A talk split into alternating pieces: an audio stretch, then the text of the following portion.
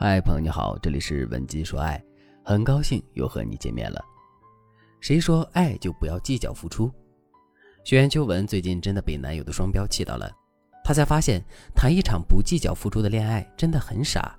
现在秋文已经和男朋友冷战一周了，任凭男友怎么求她，秋文都不肯原谅他。那么，一向被当成模范情侣的秋文和男友，他们为什么会突然冷战了呢？起因是一个月前，因为疫情原因，秋文男友的前任从国外回来了。男友前任回来之后，就约秋文男友一起去吃饭。男友就和秋文报备了一下，因为秋文和男友感情稳固，十月就要订婚了，加上男友的确没什么花花肠子，所以秋文就同意了。结果秋文发现，男友请前任吃饭的是人均两千的日料店，还连着请了两次。秋文是朋友圈里有名的好女人。从来都是付出比较多的一方，男友也很感念秋文的贤惠和体贴，两个人感情一直很好。秋文也和很多人说过，爱情就是不计较付出与回报，这样才是真爱情。但是眼下秋文却很难不计较这一切，因为男友从来没有带着秋文吃过这么贵的饭。秋文哭着告诉我，当她发现了男友对前任和自己的双标，她的爱情信仰突然就崩塌了。但是。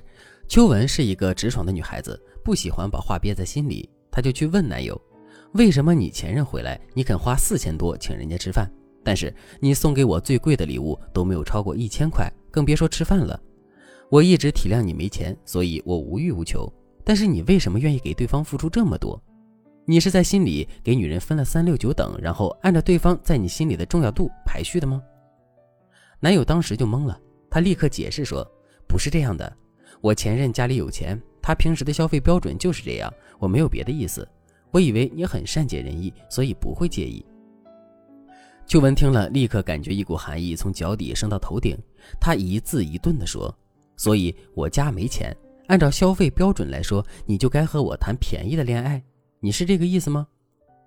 男友一听，知道自己说错话了，立刻就开始摇头说：“其实我请他吃很贵的饭，也是为了面子。”我想让他知道我现在混得不错，你不要生气了好吗？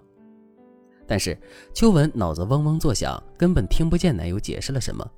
等她缓过神来的时候，自己已经快到家门口了，手机里还有男友的五个未接来电。秋文和我说这件事的时候，依旧很委屈，因为她一直觉得自己和男友是要在一起一辈子的，早就心心相印了。但是她没想到，在男友心里，最好的东西并不会给自己。我相信，只要是女生听了秋文的故事，多少都会有点感触，因为女人是一种很喜欢被人偏爱的生物，而未婚夫对前任和秋文的不同态度，会让秋文心里感到极度不平衡。如果用一句经典宫斗剧台词来形容秋文的感受，那就是终究还是错付了。所以，女孩子们，别再轻易说出你在爱情里不计较付出了。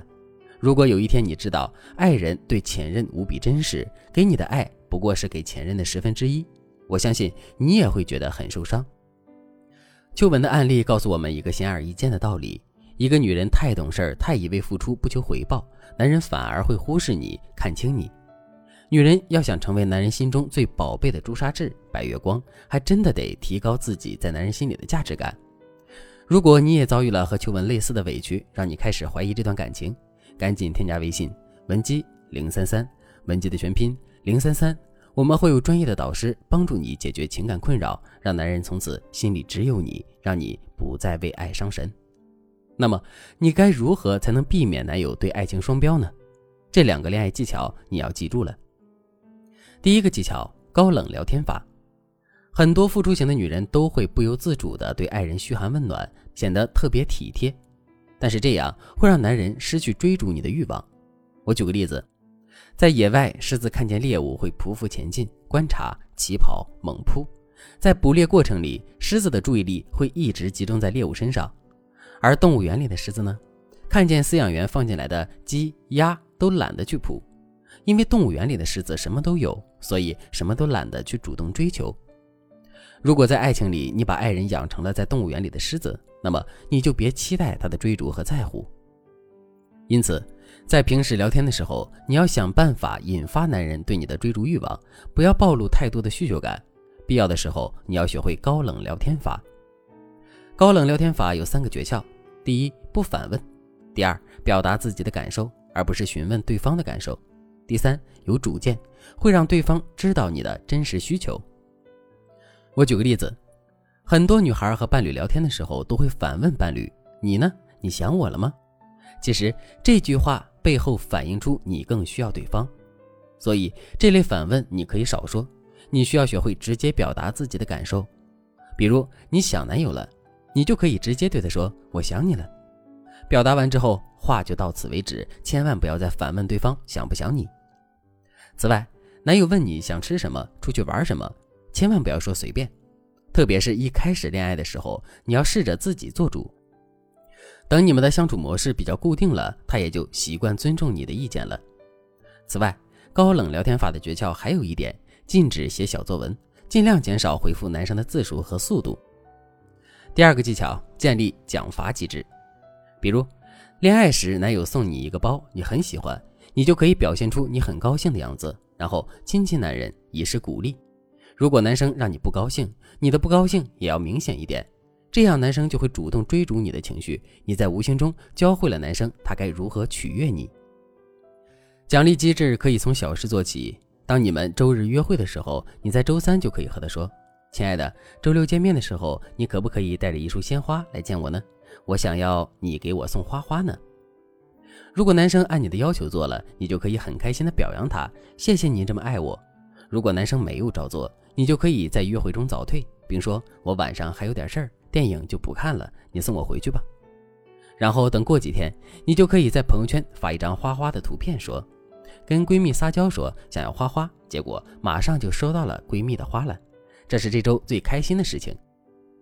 男生经历了这些之后，很快就会在潜意识里产生主动取悦你的想法，这样一来，你的奖惩机制就奏效了。当你学会了这些恋爱技巧，你就会在前后态度的微妙拿捏下，把男生调教的非常懂事，根本不会出现男生对你和前任双标的问题。要知道，只要你懂得拿捏男人的内心。从今往后，你就是他的标准。如果你想学习更多让男人更爱你、更离不开你的技巧，添加微信文姬零三三，文姬的全拼零三三，我们有专业的导师为你服务，针对你们之间的问题，为你设定专属爱情攻略，让你的他心里只有你。好了，今天的内容就到这里了。文姬说爱，迷茫情场，你的得力军师。